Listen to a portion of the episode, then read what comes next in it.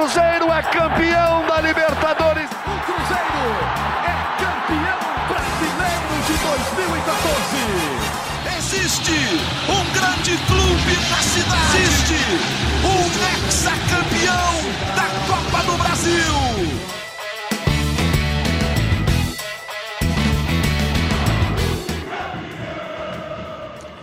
Muito bom dia, muito boa tarde, muito boa noite. Está começando mais uma edição do GE Cruzeiro. Alô, Nação Azul. O Cruzeiro deu mais um passinho rumo à volta à Série A.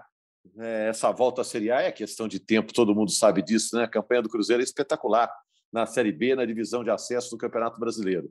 Eu sou Rogério Correia, estou apresentando o podcast, estou aqui com o Jaime Júnior, estou com o Gabriel Duarte, do GE.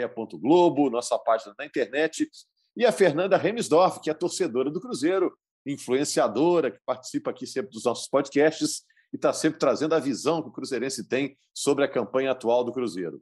O Jaime ontem narrou o jogo, né, Jaime? Esse empate do Cruzeiro com o Sampaio Correia por um a um.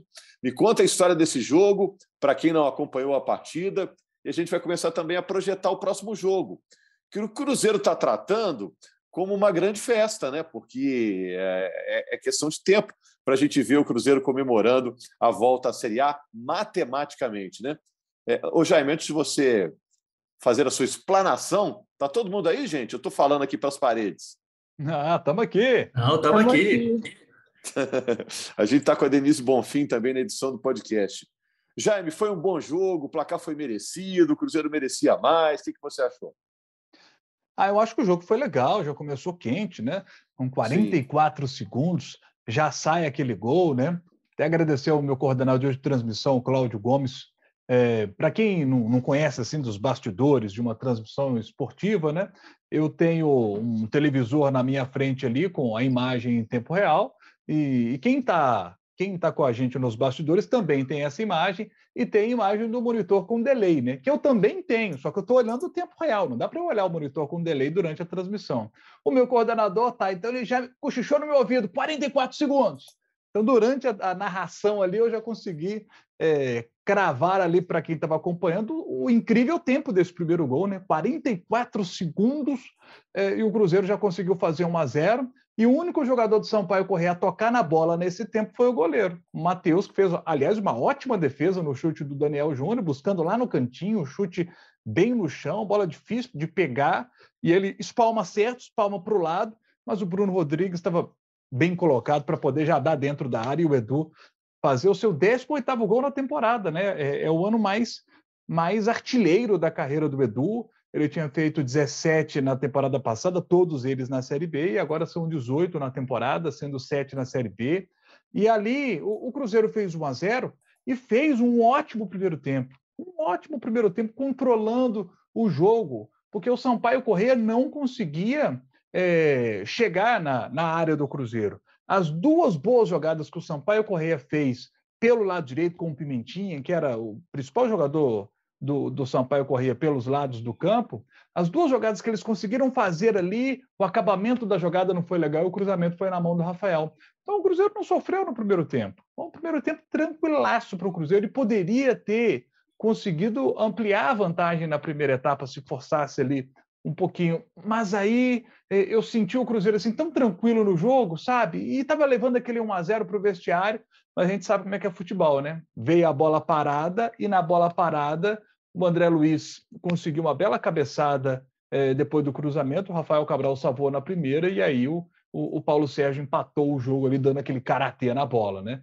Não sei ver como é que é o uhum. futebol, né? É, era um jogo que estava tudo caminhando para o Cruzeiro conseguir vencer, mas aí toma esse gol no finalzinho. O segundo tempo já começa diferente, com o Sampaio Correia marcando melhor, porque não marcou bem na primeira etapa, marcou melhor no segundo tempo. Eu, eu vi os jogadores mais próximos, aí o mérito do Léo Condé, Mineiro de Piau, a gente acompanhou o Léo Condé aqui no Campeonato Mineiro e, e o Léo Condé fazendo mais um bom trabalho no Sampaio Correia. Ele deu uma ajustada no time para o segundo tempo, então o segundo tempo ficou mais difícil para o Cruzeiro. Apesar disso, o Cruzeiro conseguiu criar oportunidades para marcar, não, não, não, fez o segundo gol e no fim do jogo quase tomou dois, né? Um deles, por exemplo, o é. Pimentinha, é. o Pimentinha sai na cara do gol, sendo o Rafael Cabral, era o 2 a 1 do Sampaio Correia. Então, eu acho que no frigir dos ovos aí, como o Sampaio Correia no final ali teve boas chances também, esse 1 a 1 acabou sendo justo. é um bom resultado para o Cruzeiro. O um empate fora de casa contra o Sampaio Correia, que é um ótimo mandante da Série B do Campeonato Brasileiro. Cruzeiro disparado na liderança. Esse empatezinho aí, ó, tá ótimo para as pretensões do Cruzeiro na, nessa competição. É, Jaime, teve essa grande defesa do Rafael Cabral no final do jogo. O goleiro do Sampaio Correia também fez grandes defesas, né? O Matheus, mas ficou realmente uma sensação no final do jogo por ter sido a última oportunidade da partida que o Cruzeiro até escapou de uma derrota, apesar de ter feito um ótimo primeiro tempo, como você citou aí, né? Mas agora, né, Fernanda, cada pontinho é, é um passo gigante para o Cruzeiro rumo ao seu objetivo, né? Você já parou de olhar a pontuação, Fernanda? Já está tão tranquilo que a tabela já não é objeto de atenção para você? Oh, eu confesso que eu estou muito tranquila mesmo. O único motivo de, de eu olhar a tabela ainda é para esperar aquela confirmação matemática mesmo, para garantir direitinho, para a gente poder definir qual que é o jogo do acesso oficial e tal.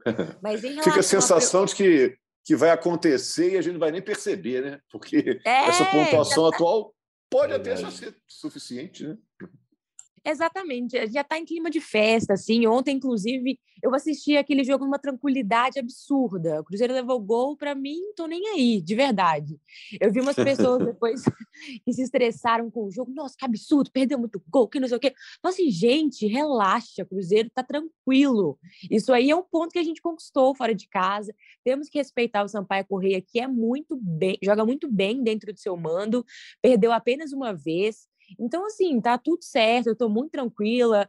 É, foi um ponto importante, como a gente falou. Mas, assim, é questão de tempo, o acesso é questão de tempo, então não estou me preocupando mais, não. É, é óbvio que dentro de casa a gente vai cobrar mais e vai querer uma vitória, né? Todo mundo querendo comemorar. Mas fora de casa, chegou num ponto que eu não sinto mais que é obrigação ganhar. Eu acho que assim, tem que entregar o melhor, tem que jogar bem, mas não tô com essa pressão e não vou me estressar mais. Assim, já passei muita raiva nos últimos dois anos. Agora é hora de férias, né? Agora é de felicidade. É igual, é igual a escola, né? Já praticamente passou de ano, né, Fernando? Passou de ano. Curtiu o restante do ano. É, mas agora, esse jogo agora, né, Gabriel, Jaime, Fernanda, todo mundo que nos ouve, com o estádio lotado, fica quase obrigação de uma vitória, né? Para justificar a ida de Sim. tanta gente, né? O estádio vai estar lotado quanto o Criciúma no fim de semana, no domingo. É, sem dúvida, né? O Cruzeiro. E o Cruzeiro é muito forte em casa, né, Rogério? Em BH ele venceu todos os jogos dele é, jogando na Série B. Então o Cruzeiro é um ótimo mandante, é, um, é o melhor mandante da Série B, né? Do, do brasileiro. E tem aí uma, uma partida para realmente praticamente caminhar esse acesso matemático, né? Ele vai chegar a 61 pontos aí. É praticamente impossível o, um quinto colocado chegar a essa pontuação pelas contas atuais. Então, acho que vai ser talvez o primeiro jogo de uma grande festa que a torcida do Cruzeiro deve fazer no Mineirão. A expectativa é que o Mineirão, Mineirão fique lotado né, nesse jogo de domingo. É, eu acho que é o, início aí, realmente da festa do acesso do Cruzeiro na Série B, que, igual você falou, a qualquer momento vai acontecer. E o Ronaldo vai estar presente, Gabriel, nesse jogo de domingo? Ele tem programado para vir a, a, Belo Horizonte, sim, Rogério, assistir a partida. Ele estava na Espanha, né, acompanhando os primeiros jogos do Valladolid, que também conseguiu voltar à primeira divisão. Ele acompanhou os primeiros jogos, inclusive teve no último jogo contra o Barcelona. E ele está programado para estar no Mineirão no, no domingo Vamos ver se ele vai, vai realmente estar lá. É, vamos ver. Seria importante a presença dele. Quando o Ronaldo vem, é sempre um acontecimento, né, Jaime? Acho que os caras também. Todo mundo tem aí o Ronaldo como ídolo, né? Dessa turma do Cruzeiro. Acho que o pessoal joga até mais quando está presente, né? Joga para ele, né? Ah, o, o dono está lá. Aliás, mais uma vez aqui dizer, né? O, tudo que está acontecendo no Cruzeiro é um grande mérito do Ronaldo Fenômeno, que salvou o Cruzeiro que o Cruzeiro começaria esta temporada sem um centavo nos cofres, porque o próprio Ronaldo disse, o Cruzeiro tinha uma previsão de arrecadação de 60 milhões de reais este ano. Quando ele foi olhar, que dinheiro que é esse que vai entrar? Não, o Cruzeiro já tinha antecipado tudo, não tinha um centavo de previsão de, de recebimento de dinheiro. Então o Ronaldo chegou e salvou o Cruzeiro. Se não é o Ronaldo, hoje certamente não estaríamos falando aqui dessa situação que o Cruzeiro hoje ostenta. Estaremos falando de um drama, certamente, de o Cruzeiro Exatamente. brigando para não cair, uma coisa horrorosa que estaria acontecendo com o Cruzeiro, né?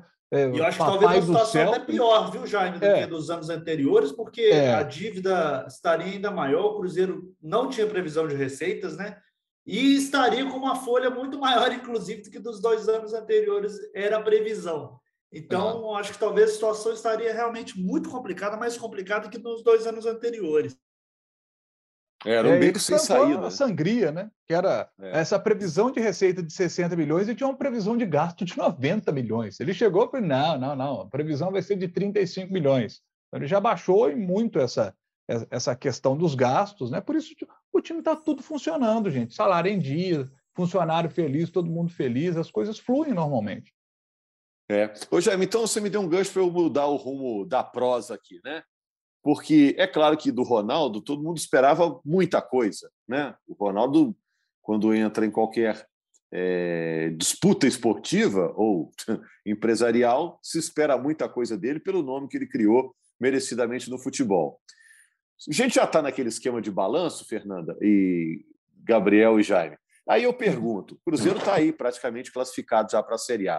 De quem vocês esperavam pouco e esse ano está entregando muito mais no Cruzeiro, muito mais do que esperado ou que vocês jamais esperariam. Brock. Fala jogador? É, inclui todo mundo no pacote.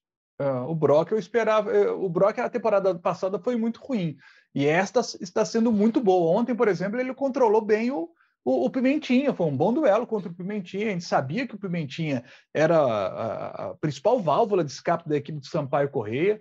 Inclusive, o Brock jogou até um pouquinho mais aberto na defesa para poder controlar o Pimentinha. Mais um bom jogo dele. Então, assim, para mim, o Brock é, é, o jogador que ano passado foi muito mal e esse ano está muito, mas muito bem.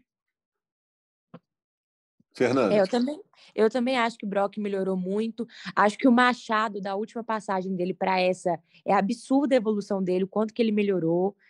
É, já falei aqui do Oliveira uma vez que, quando ele chegou para mim, era um zagueiro comum e agora é um dos melhores jogadores da Série B inteira. Se não for ô, o melhor. As... Oi? Você falou, você falou aí do, do, do, Machado, você pode até hum. comentar a respeito disso. O uhum. William Oliveira hoje é banco no Cruzeiro. O William Oliveira começou muito bem a Série B. Hoje ele é banco do Machado. Doideira, doideira. E assim, é, para você ver o tanto que o Felipe Machado tá jogando muito. E assim, tem uma parte da torcida que ainda tem uma certa rejeição com ele, eu vejo que tem muita gente que não gosta dele, mas eu sinto que é coisa de 2020, porque a primeira passagem dele aqui, a última, não foi boa. Eu não gostava quando anunciaram ele aqui de novo esse ano, eu achei péssimo, eu fui contra. É, porque eu achava ele muito limitado. E, de fato, ele tem algumas limitações, mas esse ano ele está sendo muito importante. Contra o Grêmio, ele jogou muito bem. Teve um jogo no Mineirão aí, o último, que ele também foi muito bem. É, os números estão mostrando isso, ele fazendo vários desarmes, ele faz uns lançamentos também para o ataque muito bom. Então, assim, é, por mais que ele tenha as limitações dele, ele está conseguindo entregar bastante e para a gente ver, né, o William Oliveira conseguiu para o banco para ele, por mais que está voltando de lesão, né, apesar que agora já deve estar tá no ritmo, né, de jogar. Tá, é, é. ué. Deixa, o deixa Pesolano eu, eu já disse, né, que ele é um dos jogadores mais importantes para ele do, do time é o, é o, Machado, porque o é. Machado pode fazer várias funções e o Pesolano gosta muito desse jogador e eu acho que tem um papel muito importante do Pesolano nesse crescimento do Machado e do Brock, porque Sim. ele ajudou muitos esses jogadores a se desenvolverem. Eu sinto uma situação do Brock da questão do passe. O Pesolano treinou muito com o Brock durante os treinamentos a questão de passe, de lançamento. Hoje a gente vê o Brock às vezes chegando até o ataque, né, fazendo cruzamentos, é, jogadas diretas. Isso aí tem com certeza um dedo do Pesolano que trabalhou bastante essa situação em questão da saída de bola do Cruzeiro. É, é, ele eu... na esquerda, né? E o, e o Zé Ivaldo na direita. É, agora eu fiz a pergunta e eu mesmo vou dar uma opinião aqui. É porque agora ele já está totalmente consolidado, mas o próprio Pesolano ele está entregando muito mais do que dele se esperava. Quando chegou é. no início do ano, é quem que é Pesolano, né? Por que o Pesolano? Hoje em dia, o resultado que ele conseguiu, se a gente pensar que ele sucede aí é, Luxemburgo, é, sucede Felipão, Felipão, ele faz um trabalho é, absurdo, né? um dos grandes trabalhos já feitos por um treinador do Cruzeiro. A gente pode dizer, né? Em, em vista do que ele conseguiu pegando o material que ele tinha em mãos, né? É, a gente é. conhecia pouco dele, né, Rogério? Do, do trabalho dele mesmo. Eu acho que poucas pessoas tinham visto jogos dele, assim, comandando o Pachuca lá do México. E ele chega como uma, uma das apostas do Ronaldo, né? Depois a gente viu que eles fizeram entrevistas com ele, né? Estudaram realmente todo o estilo dele para contratá-lo. E ele foi uma realmente grata surpresa para o futebol brasileiro. E eu acho que o Cruzeiro vai ter muito trabalho nos próximos anos aí para tentar conseguir mantê-lo, porque é, ele vem demonstrando que conhece mesmo o futebol, é um bom estrategista, inclusive. É, eu acho que vai ter muita gente de olho aí no futuro no, no Pesolano. Quem, quem, me surpreendeu também foi o Luvanor. Quando chegou, eu, eu, confesso que tive um olhar meio que preconceituoso em relação ao Luvanor, porque eu nunca tinha ouvido falar do Luvanor. Um jogador que atuou na seleção da Moldávia, todo respeito à seleção da Moldávia, até transmiti esse ano um jogo da seleção da Moldávia na Liga das Nações, e assim, nossa, eu falei assim, gente, quem é o Luvanor? Meu Deus, o Luvanor, o Cruzeiro está apostando num jogador assim, totalmente desconhecido da gente, mas, cara, estou gostando do Luvanor. Não estou dizendo que ele é craque, não, tá, gente? Não é craque, não. De fato, ele não é. Mas é um jogador melhor do que eu imaginei. E ontem, depois do jogo, estava ele lá no meio da torcida, tirando foto com o torcedor. Pô, que cara bacana é o Luva, né? Assim, eu quero dar uma moral aqui para o Luva, porque ele superou as minhas expectativas. É um cara muito bacana, sabe? Atencioso com o torcedor. Pô, show de bola, Luva. eu esperava, ó, eu esperava menos do Oliveira, tá de parabéns. Acho que é o melhor jogador do Cruzeiro nessa Série B, o mais consistente. É, e acho que o Cruzeiro está tá bem servido ali atrás com, com o Oliveira, gente. É, o próprio William Oliveira também esperava menos. Acho que mais cedo ou mais tarde ele vai recuperar a posição de titular, ficou um tempo aí machucado, vai acabar voltando. Neto Moura muito bom. Então tem muitos elogios para fazer a equipe atual do Cruzeiro. O Rafael Cabral, pergunto, né? Isso que eu ia perguntar para a Fernanda. Fábio, é. né? Hein, Fernanda? Exatamente. A Fernanda ficou toda chorosa quando o Fábio saiu, porque a Fernanda é torcedora, o Fábio saiu. É, hoje o Rafael Cabral tem um tamanho razoável no seu coração, Fernanda? Dá para dizer que ele substituiu, de fato, em termos de confiança do torcedor, o Fábio, um ídolo histórico do Cruzeiro? Olha, eu tenho muita confiança no Rafael Cabral, muita mesmo. Ele vem ganhando a cada jogo. E ainda vejo alguns torcedores que têm uma certa resistência. Eu não sei se é por causa do Rafael em si, ou se ainda é aquela saudade do Fábio, aquela comparação que pode ser feita nos anos né, do auge do Fábio, mas ainda assim, é, para mim, o Rafael ele vem num bom momento, vem sendo crucial na Série B. Já falei isso aqui, que teve jogos que a gente não perdeu por causa dele, ou não empatou por causa dele, ele garantiu a vitória é, defesas muito boas, assim como foi no jogo de ontem, né? No jogo de ontem, se não fosse ele, naquele último lance, a gente teria perdido. Então, ele vem sendo muito importante. É assim, difícil falar assim, substituir no coração, essas coisas, mas é, eu tenho, já tenho um carinho muito grande pelo Rafael. Assim, ele é muito. A, além dele ser um cara muito dedicado, esforçado e entregar muito dentro de campo, fora de campo ele parece uma pessoa sensacional. É, é. Pelo pouco contato que eu tive, pelas entrevistas que eu assisto, parece ser um cara de coração muito bom e de muito caráter. E não é todo mundo que encara um desafio como esse, né, gente? Substituir o Fábio, não. sabendo que a torcida estava ressentida com a diretoria pela saída do Fábio, né? Teve muita personalidade, está tendo, né? O Rafael. Foi um Demais. pouco traumática a saída do Fábio, né? Acho que o torcedor Exato. do Cruzeiro, né, Rogério? Não foi uma Ele entrou assim, numa briga aí que assim, não era boa, dele, né? né? É. Exatamente, tô... exatamente. É. E eu acho que o Rafael Cabral conseguiu rapidamente afastar um pouco dos questionamentos dessa saída. A saudade não, né? Porque eu acho que sim, o torcedor tem realmente o, a idolatria pelo Fábio, isso aí não, isso não, não vai embora. Mas eu acho que o Rafael conseguiu ocupar muito bem o gol do Cruzeiro, é uma peça de muita segurança para o Pesolano, e como a Fernanda lembrou aí, salvou e, e garantiu muitos pontos para o Cruzeiro nessa Série B com as defesas dele. É verdade. Ontem mesmo seria muito frustrante né, se o Cruzeiro sair derrotado às vésperas desse jogo que está sendo encarado quase como um jogo de, de festa, de confirmação do acesso contra o Criciúma no domingo às quatro horas. Ô, Jaime, outro cara que daqui a 20 anos, quando a gente tiver vivo, se Deus quiser, né, relembrando essa campanha do Cruzeiro, quiser. a gente vai falar, ou aquele ano, lembra que o Cruzeiro tinha o tal jogador, é o Edu, né? O Edu, pelo que fez no ano, né? O Edu vai ser sempre lembrado, né? Ele que ajudou o Cruzeiro a dar, esse, dar startada, né? essa arrancada no início do ano. Né? Depois caiu de rendimento, agora está voltando a fazer gols daquela lei do ketchup. Né? Demora para sair quando sai tudo uma vez. Mas daqui a acho que 20 anos nós vamos lembrar muito do que o Edu fez esse ano. Mas você crava que ele vai terminar o ano como titular do Cruzeiro? É uma situação meio instável, né? Eu ainda não tenho certeza se ele é o titular absoluto do Cruzeiro novamente. A questão do Edu, quando eu ouvi o Edu dizer que ele joga, que todos os dias, não é só quando joga ou o dia seguinte, não, todo santo dia ele sente muita dor no joelho, por causa da cirurgia que ele fez em 2020 no joelho, é, eu imagino como deve ser difícil para o Edu jogar futebol. Então, assim, é, os jogos que ele ficou fora, é, o Pesolano preservou o Edu, para que ele pudesse se recuperar melhor, para que essas dores pudessem diminuir mais, porque jogar com dor, todo atleta, né? Ontem eu até conversei a respeito disso com o Fábio Júnior, e o Fábio Júnior me disse o seguinte: olha, Jaime, todo atleta sente dor. É, é, a dor é, é comum para o atleta de futebol, para o atleta de uma forma geral, mas é, a, a, dor, há dores e dores. E essa que o Edu está sentindo no joelho todo santo dia, é, às vezes ela é limitadora. É, ela atrapalha os movimentos do jogador no jogo, ela, ela impede que ele execute da melhor maneira o seu trabalho. Então, acho e ele falou do problema foi... pessoal também, né, Jaime? Ele... Ainda teve isso, né? Ainda teve isso. Então, assim, eu acho que o Pesolano foi inteligente. E, e mais um ponto a favor do Pesolano, né? Soube preservar o jogador no momento mais difícil, né? Na questão do joelho, a questão pessoal. E aí ele volta o Edu para o time, o Edu faz gol no jogo, dois jogos seguidos já fazendo gol, né? Já chega a 18 gols na temporada, né? É, então, assim, ele, ele chega a sua temporada mais artilheira e é um jogador, assim, que está marcado na, na história do Cruzeiro já no ano de, de recuperação, de redenção para a equipe do Cruzeiro. É, e a gente está elogiando muito aqui, Fernando e Gabriel, o Pesolano, com justiça, ele merece muito, né? O Cruzeiro tem essa essa dívida eterna com ele, pelo que ele fez esse ano com o Cruzeiro.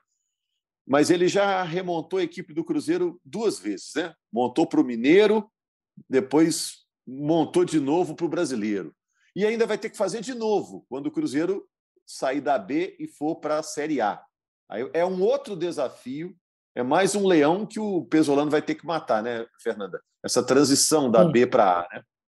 Com certeza, vai ser muito difícil, até porque a gente sabe que essa gestão atual do Cruzeiro ela quer trabalhar com o mínimo possível, né? Assim, gastar o mínimo possível. Claro que montar um time competitivo, mas não vai ser, por exemplo, um Palmeiras Flamengo da vida que o técnico pode pedir o Arturo Vidal, pode pedir qualquer um que vai lá e traz. O Cruzeiro não vai ser assim, né? Ele vai ter que fazer muita pesquisa, assim como ele fez esse ano, ele, Martim, a companhia, é, todos, todo mundo lá da, da comissão técnica, assim como eles eram esse ano de estudar o mercado brasileiro, estudar o mercado é, sul-americano e até alguns jogadores que estão também na Europa, é, e ver ali o que vai encaixar na realidade financeira do Cruzeiro, porque a gente sabe que ano que vem não vai ter, pelo menos o que foi dito até agora, né? Tudo indica que não vai ter reforço de peso mesmo, muitos, muito jogador de nome.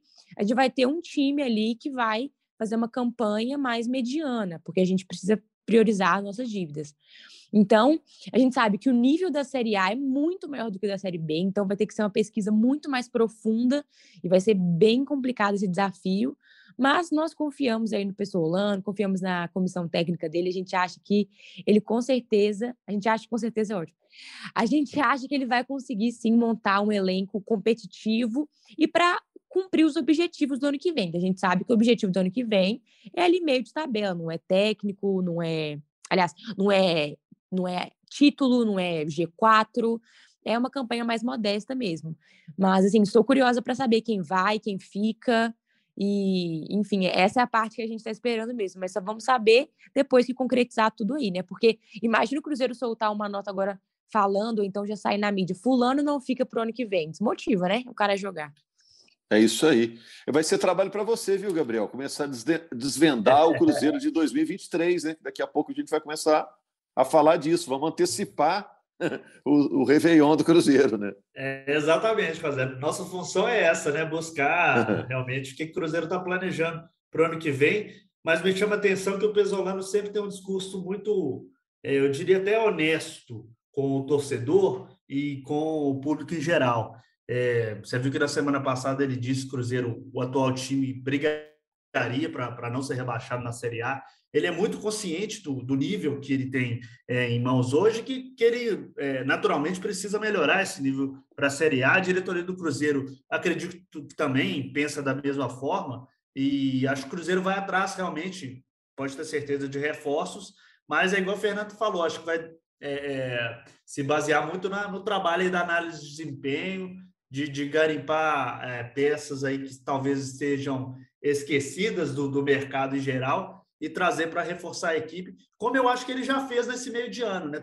Trouxe o Bruno Rodrigues, o Gasolina, o, o Lincoln, né? Que são jogadores que surgiram muito bem e que estavam no futebol do exterior, não estavam aparecendo tanto e voltaram agora para o Cruzeiro, o Cipriano também.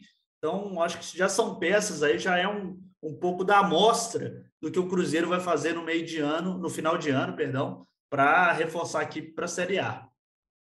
É, eu dando apenas informação, não é opinião, eu acho que 50% do, do elenco atual dá para ficar para a próxima temporada. O resto, realmente, o Cruzeiro vai ter que se reforçar pela exigência de uma Série A, mas o elenco atual está de parabéns pelo que fez até agora. Uma campanha espetacular do Cruzeiro.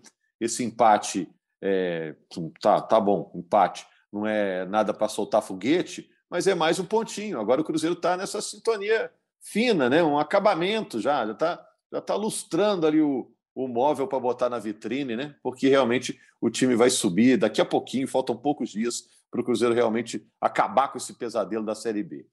É isso, gente. Eu estou fechando aqui, tá? Jaime, Gabriel, Fernanda, algo a acrescentar? Não? Eu, eu ia é falar da torcida para o jogo de domingo, mas acabou que no último podcast eu já falei, já convoquei.